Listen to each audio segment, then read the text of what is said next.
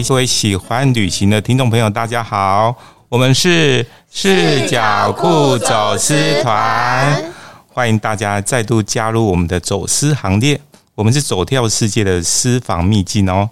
那我们希望大家一起来跨越人生边界，用不同的视角探索世界哦。那我们今天呢，呃，也要一样介绍一下我们的团员。我是呢喜欢欧洲漫游的 Daniel，我是喜欢亲子旅行的 Grace，我是喜欢环岛旅行的明杰。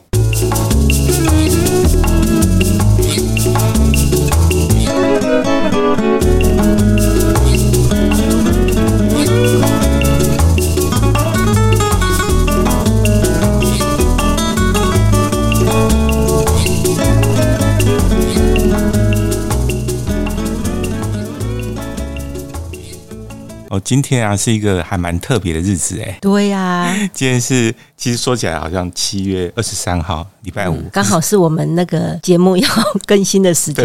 每个礼拜五要更新。然后我们今天的更新刚好遇上什么呢？刚好遇到这个东京奥运开幕嘞。对，现在在全世界疫情当中，有没有真的很少能够有这么让人家觉得兴奋的事情哈？对啊，这一个呃，可以说是全球瞩目的一个运动赛事，终于哦，历经了很多波折哈。你看，从去年然后延了一年，然后一直到前一阵子，大家还在那边风风雨雨的讨论哈，因为日本民众因为疫情的关系会担心呐哈，所以他们还。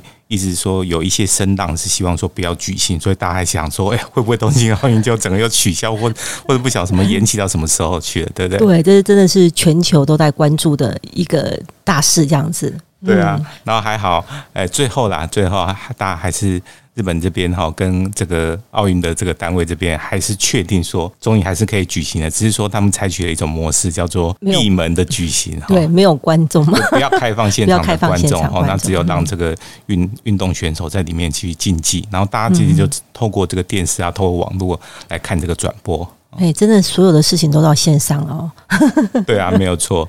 所以说，这个是一个还蛮特别的一个形态的一次的这个呃奥运的举行。好，那我们当然不是要介绍奥运，我们这一期就刚好来做一个来应应景来做一个题目，就是奥运地图这样子来聊聊跟我们在我们的旅行记忆当中呢，跟这个奥运有关的这些城市跟这些旅行的回忆。嗯，那其实呃。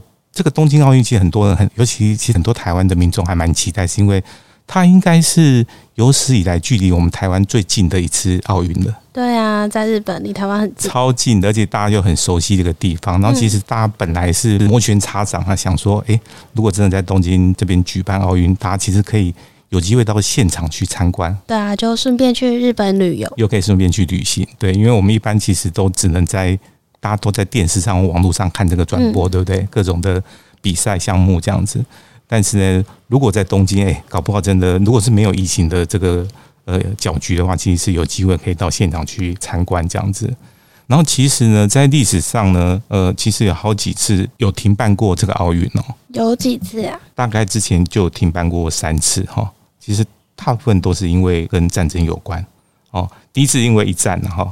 然后第二次跟第三次都因为二战的关系。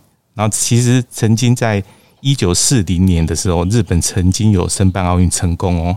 那时候本来也打算在东京来举行，嗯，哦，但是那时发生了日本跟中国的一个战争，哦，所以后来就停办了。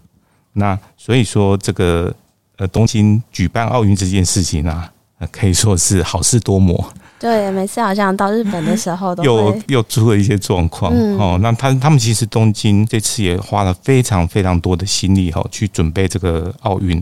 诶，那明姐你自己印象中有哪些城市举办过奥运啊？嗯、呃，美国、欧洲那边好像比较多次，大部分是欧美哈。对哈。其实这个很重要，就是我们为什么会来聊这个奥运城市这个主题？因为其实奥运是一个国家哦，甚至是一个城市，它的一个国力。的这个展现，对，因为能够申请到这个呃举办奥运的这个主办权的话，其实相当程度就代表说他们在各方面是呃得到大家的肯定，这样子。对啊，因为办奥运的话，好像就要花费不少钱，非常非常多钱，而且之前其实好几个城市曾经举办这个奥运，然后赔了很多钱，赔钱。对对对，包括呃之前比较有名就是在巴西呃主办奥运的时候，对，所以大家现在会觉得说哇，这是很花。不管是人力、物力、财力，哦，都是花花非常非常的多这样子。啊、感觉好像是一个赌注哎。对，感觉这是一个赌注，不像早期大家都蛮愿意去举办这个奥运，是因为它对这个城市在全球的这个能见度其实是有很大的帮助这样子。嗯，对。可是后来大家发现说，哇，那现在这个举办奥运花的钱比以前多很多，但是回收相对来说没有像以前那么多。嗯，所以是一个很大的赌注这样子。对啊。诶，所以说呃。在欧美这个举办过这个奥运的城市当中，有哪些是举办过超过一次的啊？像伦敦的话，它已经举办过三次的夏季奥运喽。所以它应该是第一名哦，目前最多的。嗯，对，那再来的话是巴黎、雅典跟洛杉矶都准备了两次，给他掌声一下。嗯，能够举办过超过一次，真的是超级厉害的。对啊，财力雄厚，财力雄厚，真的。嗯，对啊，而且看起来都是蛮大的城市哈。对啊，其实我还特别去查了一下举办过奥运的这些城市，欧洲的城市我全部都去过嘞。呃，像譬如说伦敦啊、巴黎啊、柏林啊，然后巴塞隆纳这样子，这些都举办过奥运。对，然后所以你会在他们。搭地铁的时候，你会发现说，哎、欸，很好玩的是，他们的地铁通常都会有 Olympic 这这一站，就是他们之前、哦、为了他设站。对对对，就是他们之前办这个奥运的，可能是主场馆，或者是他们都会通常是会规划成一个奥林匹克公园。嗯，对，那附近，所以那附近就会有出现这个站名这样子。嗯，对。然后欧洲的这些国家，然后当然也包括像呃慕尼黑啊、阿姆斯特丹。哦，哥本哈根、雅典哈这些，其实这些欧洲举办过奥运城市，刚好我都去过，表示它其实都是真的蛮大的城市。对，甚至我连比利时的安特卫普都去了。呃，在一九二零年早期，呃，有举办过，相对来讲算是比较小的这个城市，这样子。对，所以还蛮有趣，就是说你可以自己用自己的这个去过城市哈，举有没有举办过奥运啊，然后自己来拼凑成一个地图，这样子去插旗。对，去插旗的概念，所以我觉得还蛮有趣的。当我讲到那个地铁站有奥运这个名字哦，嗯，其实呃，香港离我们蛮近的嘛，哈。对，你印象中香港有举办过奥运吗？香港，我我不记得。其实香港举办过奥运呢。香港曾经在二零零八年北京举办奥运的时候，他们有一个风帆的项目是由在香港那边举行的。哦，所以北京奥运我知道，对。对，但是它是特别的有一个项目是在香港举行。现在的流行的这个奥运的概念就是说，它不见得是在单一的城市举办，所以譬如说北京奥运，它在举办的时候，它其实在周边很多很多的这个城市。也都会举办特定的呃一两个这个奥运的项目哦，所以香港其实是举办过奥运，但当当然它并没有取得奥运的主办权过这样子。对，那但是比较有趣的是，我们香港去地铁的时候啊，你如果去有机会去搭他们的东涌线，我第一次去的时候就很好奇，就说诶，为什么他们会有一站叫做奥运站？那一站就叫奥运站啊，在东涌线的其中的一个车站这样子。然后我就想说，诶，那时候我就觉得奇怪。为什么香港没有主办过奥运？为什么会有出现的这个奥运站这一站这样子？对，所以后来我特别去这个查了一下是，是哦，原来是因为他们是在一九九六年，也就是一九九六年是亚特兰大的奥运嘛，哈，嗯，然后其实香港的选手哈，他们出赛，然后为香港取得有史以来首枚的奥运金牌，哦，是一个风帆选手得到的这样子，来点掌声，要来点掌声哦，对，所以呢。那后来他们在那个残障奥运的时候，哎，又有两个这个选手啊，为了香港取得了金牌。啊，要再一点掌声，掌声再来一下，对，所以那一年等于他们就拿了这个三面的金牌哈，因为通常夏季奥运跟残障奥运是在同一年举行，嗯，哦，那所以呢，哎，他们的这个地铁公司就觉得说，哇，这个真的是香港之光，对不对？对，所以他们就因为在盖那个地铁站，所以他们就跟这个香港的这个呃奥委会啊，诶，去达成一个协议。哦，就说，哎，那不然我们可不可以把这个车站取名为奥运站？嗯，哦，所以它是一个蛮特别的，就是说它并不是在那个地方有举办奥运的什么比赛，哦，它只是为了要纪念说，哎，香港他们有选手很出色的，拿到了奥运的金牌，对，哦，所以为了纪念这样的事情，然后特别去把那站命名为奥运站，这样子，就是一个纪念性质的车站。没错，没错，闪亮一下。对那我们稍后回来啊我们要聊一聊我们有去参观这个奥运的一些主场馆有趣的故事哦。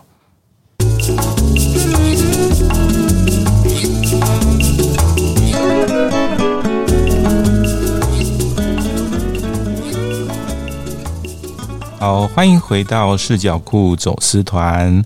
那我们今天要聊的主题是用奥运啊串联起来的这个旅行的回忆哈。是，哎，所以我们刚刚其实聊到这个所谓的今年本来要举办的东京奥运，对呀、啊，好期待哦。结果好也好可惜啦哈，好可惜。对，然后他就等于是这次就宣布停办了哈。嗯，但是其实如果前几年大家有机会到这个东京的时候哦。或在日本的不同地方，其实是有机会买到它的一些纪念品，对不对？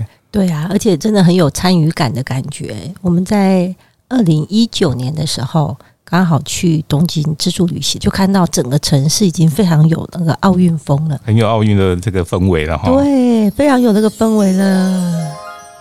闪亮一下，闪亮一下，而且有很多东西非常好买，这样子。哎、欸，所以 Grace 好像买了有买了纪念品，对不对？对，买很多有关于奥运，因为觉得供逢其时，这样很很难得在日本，然后这么近的国家，然后又可以刚好旅行的时候在当地，然后看到就有关奥运的这个纪念品。嗯，对呀、啊，不管是钥匙圈呐、啊，还是他的他们那个吉祥物，对不对？吉祥物对，超可爱的。因为其实、嗯。大家老实讲啦，如果要亲自去参加、去参观这个奥运的机会，在奥运举办期间去参观的机会不多，因为是老实讲，那个很热门哈，不管是比赛的门票哈也很贵哈，或者住宿也很难订，机票应该超难订的。是，但是如果你在这个呃前后的时间去参加哈，甚至是。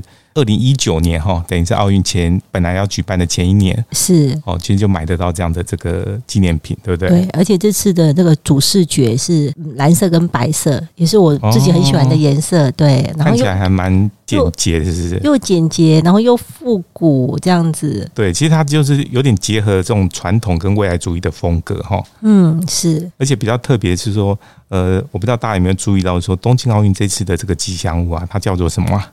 叫做什么？它叫做未来永远郎哦，它是未来跟永恒哎这两个结合在一起。对，那其实它这个念起来日文是叫做类似呃米拉多瓦的意思哈。嗯，好，未来永恒哦，永远 哈，未来永远郎这样子哈。嗯，那其实它它其实是希望说，哎，可以把这个永恒的这种希望可以传达到全世界每一个人的心中。没错，而且他就讲到说，其实现在也很喜好这种钻研那种旧的事情，这样子哦，哎，所以他好像也是有一种把新跟旧的这个两个不同的世代去把它连接在一起的概念哈。没错，而且每一次的诶主视觉啊，尤其是这次又是在日本东京，那我们学设计的都知道，其实日本的这个设计是真的是蛮。值得参考的这样子，没错，嗯，所以大家也会蛮关注它很多设计物哦，不管是建筑物啊，或者像这样的这种吉祥物，嗯，哦，各种软硬体的设施，哦，大家其实都是会诶觉得说很很想要参考一下，哦，没错，对啊，而且我觉得是呃一个很新的东西，嗯，没有错。那这个除了东京奥运以外，诶，我不晓得 Grace 还去过哪些跟奥运有关的城市啊？哦，就刚好很幸运，就是。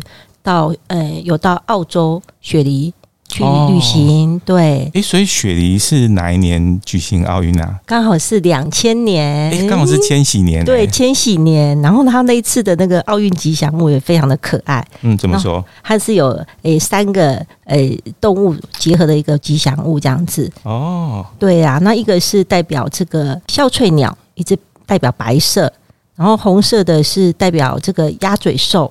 然后另外一个有一个叫真幼，刚刚我们查了一下，它是一只小小的、很可爱的幼鼠，是土黄色的。其实它就代表迁徙的概念。哦，诶，所以他们很用心诶，就是一般其实都只有一只的吉祥物嘛，哈。对。然后雪梨奥运它很用心的，就是找了三只，而且这三只其实是都有个别它的意义。对，而且都是产自于澳洲的特殊物种，也是非常可爱有趣的组合。选的太好了，嗯。而且三个字是刚好，一个是叫做。奥利，奥利其实就跟 Olympic 的奥运这个意思。嗯，那另外一个是雪梨，Sid 就是 Sydney 雪梨的那个意思，鸭嘴兽。对，然后另外一个 Mini 就是跟千禧年有关系的意思是一样的。对，哦，所以是很特别。所以那时候有机会买到，呃，虽然是已经过了嘛，哈，嗯那时候应该没有这样的这个纪念吉祥物可以再买了吗？那时候没有看到，哎，如果有看到，因为我们去的时候是，呃，两千零一年了，对，是哎，隔一年而已哦，隔隔了，我记印印象中是隔一两年这样子，哦，所以没有隔很久哦，没有隔很久，所以那个我们还有到当地的这个主场去参观。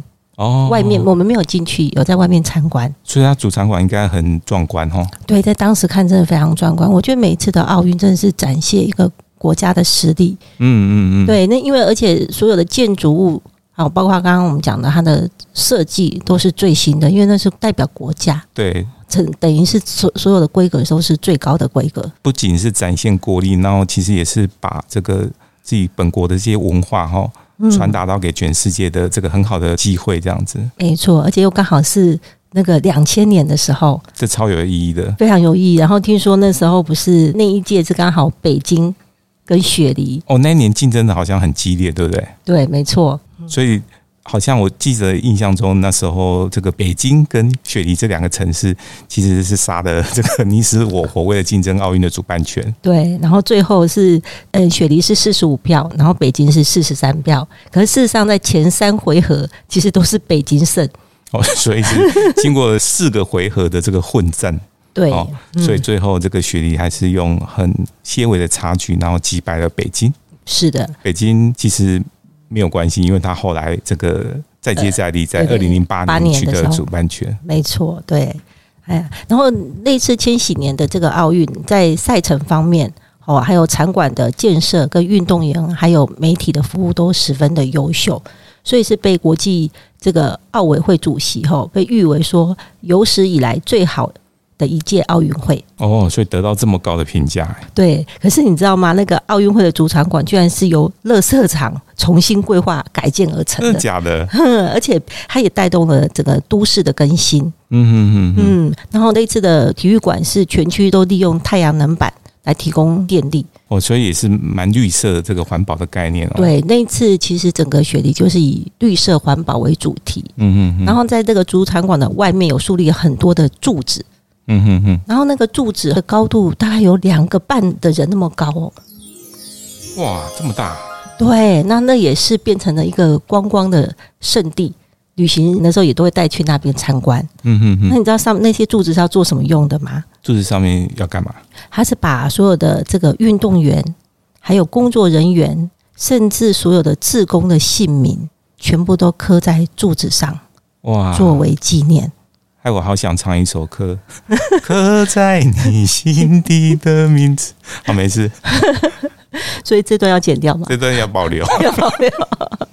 那我觉得他把呃运动员或者工作人员好刻在上面，我觉得诶、欸、都是在当时，我会觉得说，嗯，那那是有他的就是必要性。他居然把所有的志工的姓名都刻在上面。嗯，这一个我听到的时候，当时是其实是。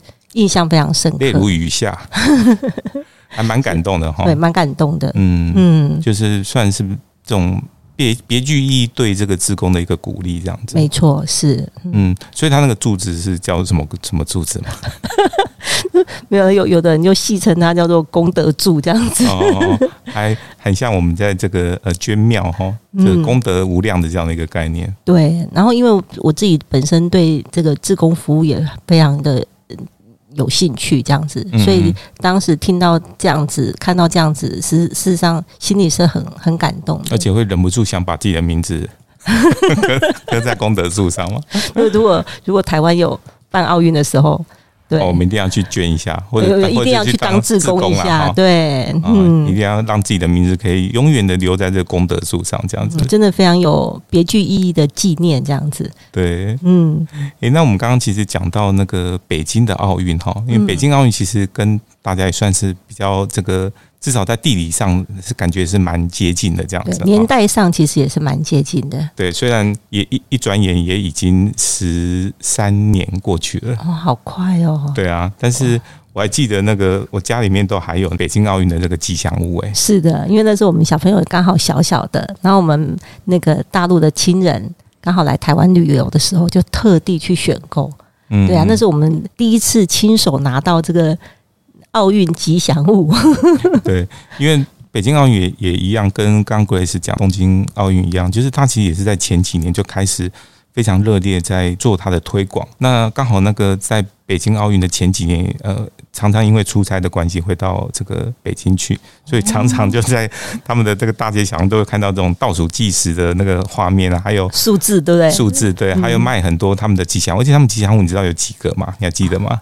好像是有五个嘛，对，他们 他们有五个福娃哈，作为吉祥物，而且刚好是北京欢迎你这五个字，所以是贝贝、晶晶、欢欢、迎迎、你你这样子哦，对，还蛮可爱的哦。对，它的谐音就是北京欢迎你这样子。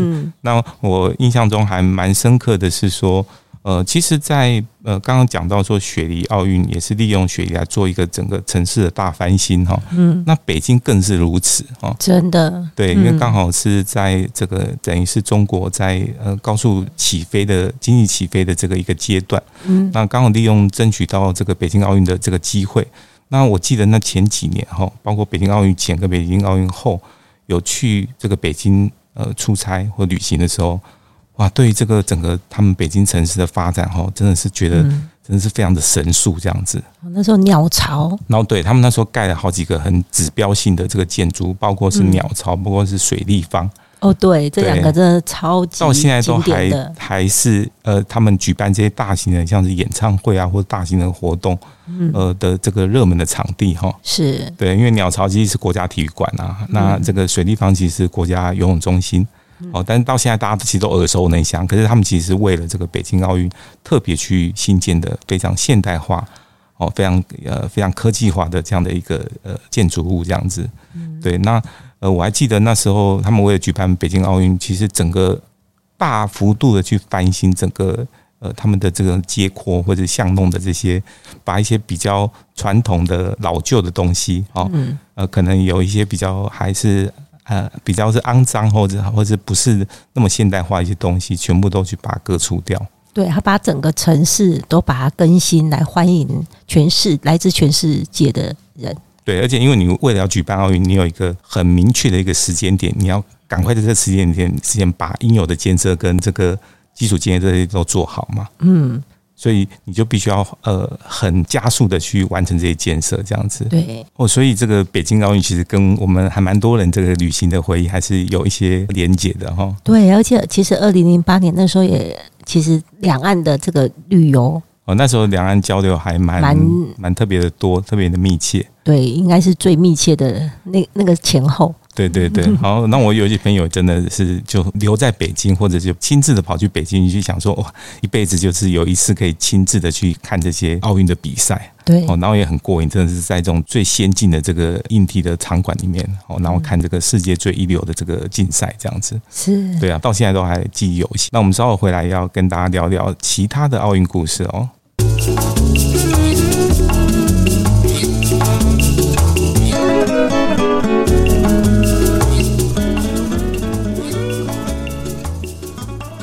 欢迎回到视角库走私团。那我们今天聊了很多跟奥运旅行有关的这个记忆，对不对？嗯。那所谓的这个读万卷书啊，不如行万里路哈。对，哎，我觉得觉得真的是旅行是一个增广见闻很好的一个方法哈。对。那我还记得我第一次去德国慕尼黑的时候，然后我印象很深刻，我就呃，其实我是不经意的就搭了地铁，就到了他们一样有一一站就是奥林匹克站。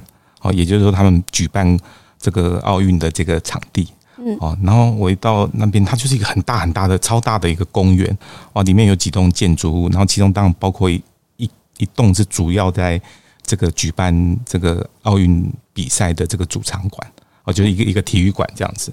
那这个体育馆呢，因为我们也不能到里面去嘛，哈，所以其实也只在外面晃一晃。可是我记得我在外面晃的时候，哎，我就看到它有一个呃类似纪念牌这样子。那我就看他就是在这个对于一九七二的慕尼黑奥运哈，因为因为慕尼黑是在一九七二年举办的这个奥运，然后我就诶看到他有写一个类似纪念碑这样的一个概念，然后后来就很好奇哈，就去看了一下它里面的资讯，才知道说哦，诶我不晓得一九七二年的奥运啊，是发生了一件惊天动地的事情呢。发生什么事？对，因为明姐还没出生嘛，所以一定一定不会有这样的概念哈。对，其实那一年他们发生了一个就是这个以巴之间的很大的一个恐怖事件，这样子。嗯，哦，其实是以色列跟巴勒斯坦哈，呃，他们的这个解放组织，哦，那时候的这个整个对峙的这个气氛是很很强烈的这样子。所以呢，那时候因为要举办奥运嘛，哈，然后你知道那个巴勒斯坦的解放组织有八个恐怖分子啊，诶，他们竟然呢跑进去这个。奥运的这个地方哈，就是在慕尼黑那边哈，他们这样去绑架了好多人质哦。是那个选手吗？呃，对，九个这个以色列的这个代表团啊的人这样子，哦，不见得是选手这样子。然后结果发生这个事情，当然就哇，就是国际瞩目嘛哈。那结果奥运呢也必须被迫停赛这样子。所以呢，这个事件啊非常非常的惊险哦。嗯，哦，那时候其实德国啊，哦，德国警方啊，他们就派出这些狙击手啊，哦，然后去跟这个恐怖分子对峙。哦，但他们一开始是答应了恐怖分子的这个要求，说：“哎，我派出这个飞机哈去接你们，因为他们的协商的结果是他们要到这个埃及的开罗去做这个交涉，这样子，也就是说离开这个慕尼黑的现场这样子。可是那当然，其实那个德国警方是派出了一些情报分子，假扮成机组人员哦，好特务啦哈，然后结果他们就一上飞机就开火哦，然后结果其实那时候德国警方没有处理得很好哦。”嗯。所以造成这个事件后来是很悲惨的这个结束，就是后来很多恐怖分子啊，呃，都都被这个当场击毙，嗯，然后所有的人质啊，全部都身亡，全部都身亡了。对，其实还蛮惨痛的一个结局，这样子。嗯，那。这个后来这个奥运呢，它就中断三十几个小时，嗯，最后他们还是恢复了。可是你想想看，那一年的这个奥运其实就气氛会非常非常的鼓，对啊，大家都没有心情比，没有，对对对对，大家都没有办法挥去那个阴霾这样子哈，嗯，那所以那时候的那个纪念碑到现在还放在这奥运的这个选手村里面哦。那其实大家如果呃，我不知道很久以前哈，其实他这个二零零五年的时候，史蒂芬史皮伯曾曾经把这件事情拍成一部很经典的电影，叫做《慕尼黑》。所以大家如果有机会的话哈，虽然我们呃没有人对这个事件哈有很特别的印象哈，但其实看这个电影，其实它有重现了当初的这个因为这个气氛，对这个以巴的这个事件，其实因为最近啊，最近其实以巴又开始。他们又重燃战火嘛，哈，所以现在讲到这件事情，好像哎，感觉又特别的呃，对于这个时事好像特别呼应到这样子，对，所以这是我印象很深刻，是这个去慕尼黑的奥运的这个场馆哈，我对这个他们的奥运是举办什么东西，我其实没有什么印象了，就但我对这个恐怖事件留下很深刻的印象，这样子。当然，他们的这个慕尼黑的这个奥林匹克公园里面哈，这个你会看到说它有。其实是还蛮适合去旅行的一个地方哈，它其实里面有大草地啊，然后有很大的人工湖哦，然后有这个小山丘，然后就看到民众其实在这个公园里面就是很自在啊，很惬意的在那边骑车啊、遛狗啊，然后散步哦等等的。然后它有一个很很高很高的一个电视塔哈，就是它也是目前这个呃，他们叫做奥运电视塔哈，也其实也是慕尼黑当地现在很重要的一个呃电视。呃，发射的一个基地站这样子，好，然后这个山丘上，你如果爬上去哈，就会看到那个，诶，它是放那个奥运圣火的地方，这样子可以爬到一个高点，然后去看。嗯，所以他们要点圣火的时候，他们还要爬山坡。对，但它就是在放在高的地方，大家看得到。哦，不过其实刚刚讲到这个慕尼黑啊，它不只是。这个一九七二年发生这种很恐怖的事情，然后其实我印象中去慕尼黑的这个奥林匹克公园，它其实还算是一个还蛮值得去看看的一个地方哦。它本身有个地铁站可以到，然后你到了这个出站以后，就发现它是一个哇，好大好大的一个公园，大概有好像有三百公顷这么大哎。嗯，那真的蛮大的，超大的。然后你会看到一个很高很高的那个电视塔哦，嗯，等于是他们那边的一个地标哦。然后那个整个公园里面就是有湖啊，然后有很大的草地。然后还有这个小山丘，那你知道这小山丘是要干嘛的？嗯，你想想看，它在一个比较高高处的地方，哎，好像野餐也可以啊。但他那时候，呃，很多人都会坚持要爬到上面去，是因为他以前是那时候奥运的圣火就是放在那个地方哦，因为放在高高的地方，所以你在不同的场馆哈，跟不同地方都不管在哪个角落都看得到这样子。嗯，对，然后我还记得说，就是你如果白天去那边，你就发现说，哇，好多民众在那边很悠闲的散步啊，然后遛狗、骑脚踏车等等的，然后其实是一个还蛮悠闲的一个地方。嗯，然后听说视线很好的时候，哎，你还可以远眺这个阿尔卑斯山，也看得到阿尔卑斯山这样子。哇，那应该是空气也很好的地方。对对对对，就还蛮舒适的一个呃蛮绿化的一个城市这样子。嗯、那当然其实啊，你也可以去看看它的那个当初举办奥运的那个体育馆，它整个建筑还蛮有特色的，像三个拉开的那种帐篷哈，有那种很有造型的这种半透明的这个屋顶，亚克力的这个玻璃所组成的这样子，我觉得还蛮美观的。对，然后。呃，你如果有机会，后来我第二次去的时候，就特别有到那个体育馆里面去参观了，哎，就觉得说，哇，这个好壮观的这个感觉，感觉说，哎，好像还仿佛看到那个时候一九七二年那时候满山满谷的那个观众跟那个欢呼声这样子，哎，欢呼声来的正是时候这样子，对，哦，尽管那个现在你看想想看，一九七二年到现在都已经快要快要五十年了哈，嗯，对。但是那时候就有这样的这种很壮观的这个建筑的设计，我们会觉得说哇，会对这个德国人哈举办奥运的这样的一个这种投入，也会觉得说，哎，真的是赞不绝口这样子。对，哎，那我们稍后回来要来分享，刚刚讲的都是夏季奥运，我们来讲讲冬季奥运的城市有什么样不一样的地方哦。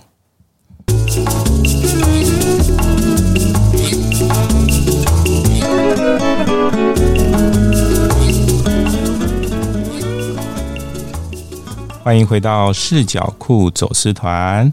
那我们今天聊的主题是什么？是用奥运城市啊串起的整个呃旅行的记忆，对不对？嗯。那我们最后的一部分啊，要来跟大家聊聊这个冬季的奥运，因为我们一般其实对冬季奥运其实比较没有那么多印象，对不对？好像比较陌生一点，都还蛮陌生，因为我们呃，就是台湾来讲比较少这个冬季奥运厉害的一些项目这样子。嗯。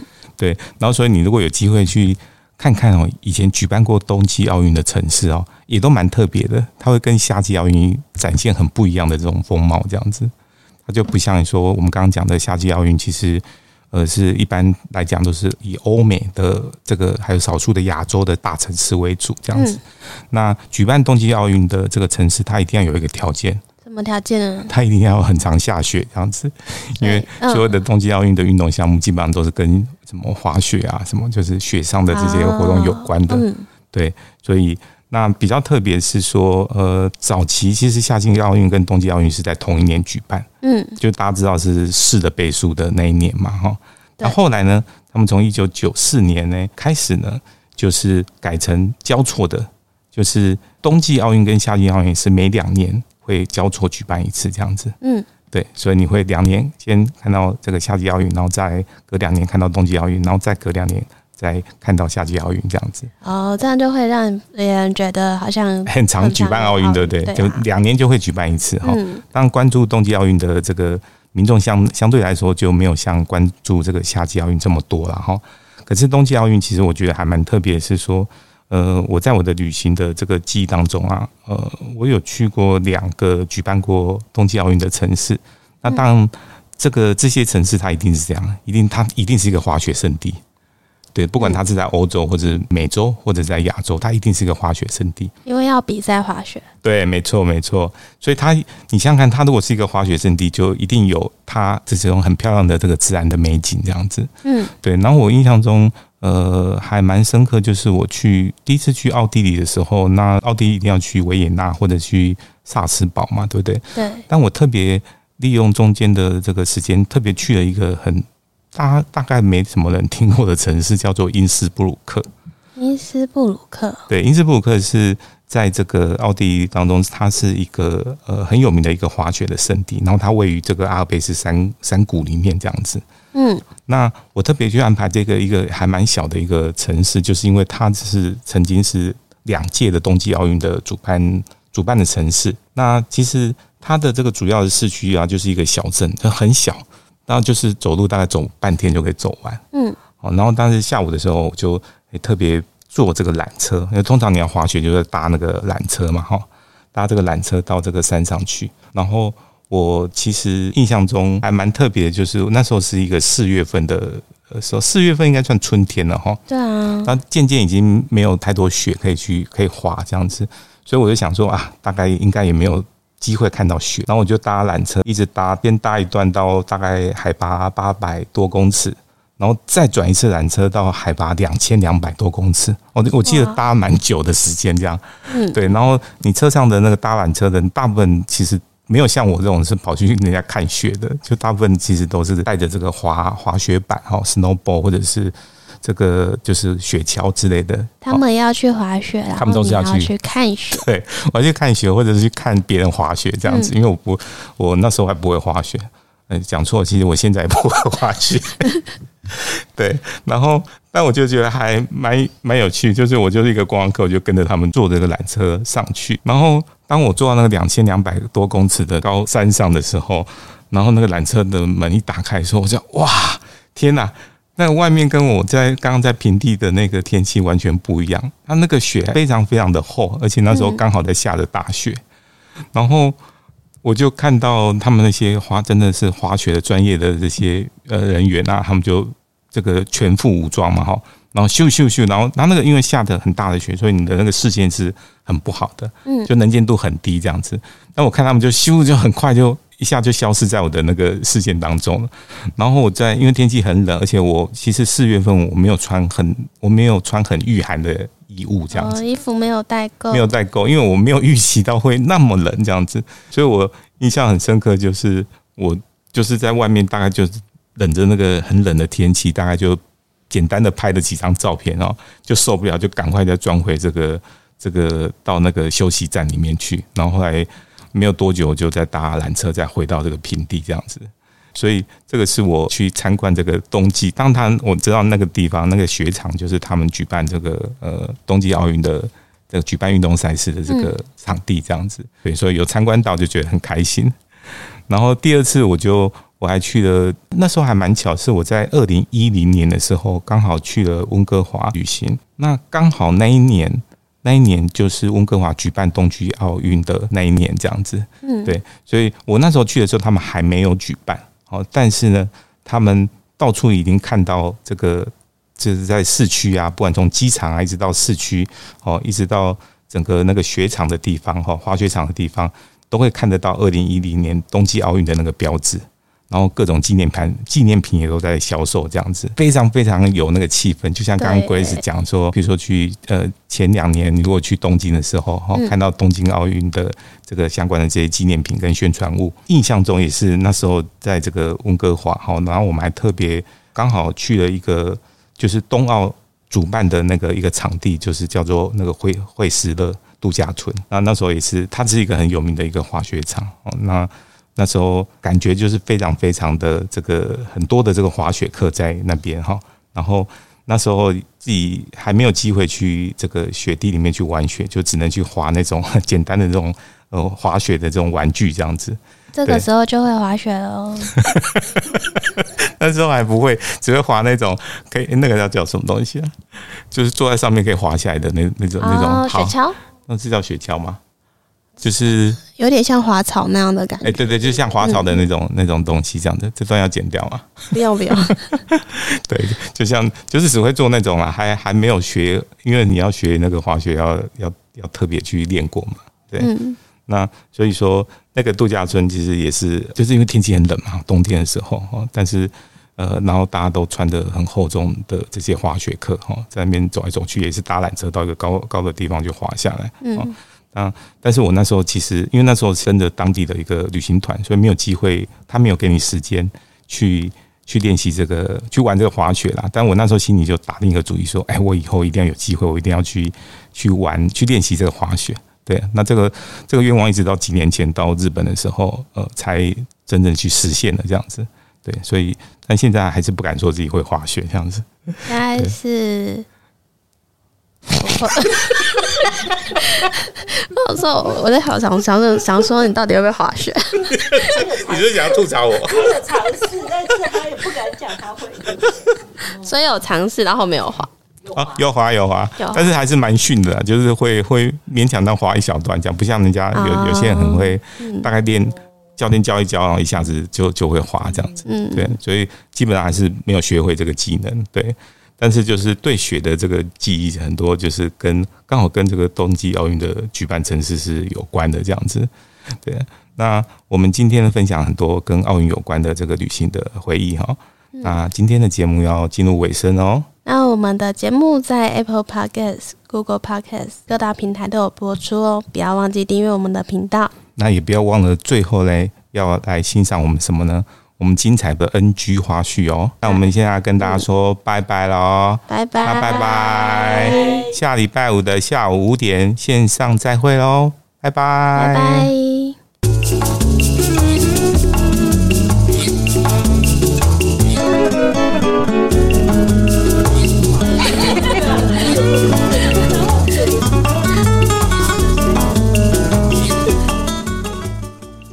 们所期待很久的冬季奥运，它终于宣告它停办了。停办了？对。我以为它会再一直延期。啊，那等下，不是我们现在录这个节目的当下，我们是假设它已经那个停办了，这样。好，好，所以我们就现在就假设预设就是它已经停办。好，好，我们接下来从从头开始。那如果到时候它没有停办，我们就不会上这一集。我们就可能会把前面这段剪剪掉。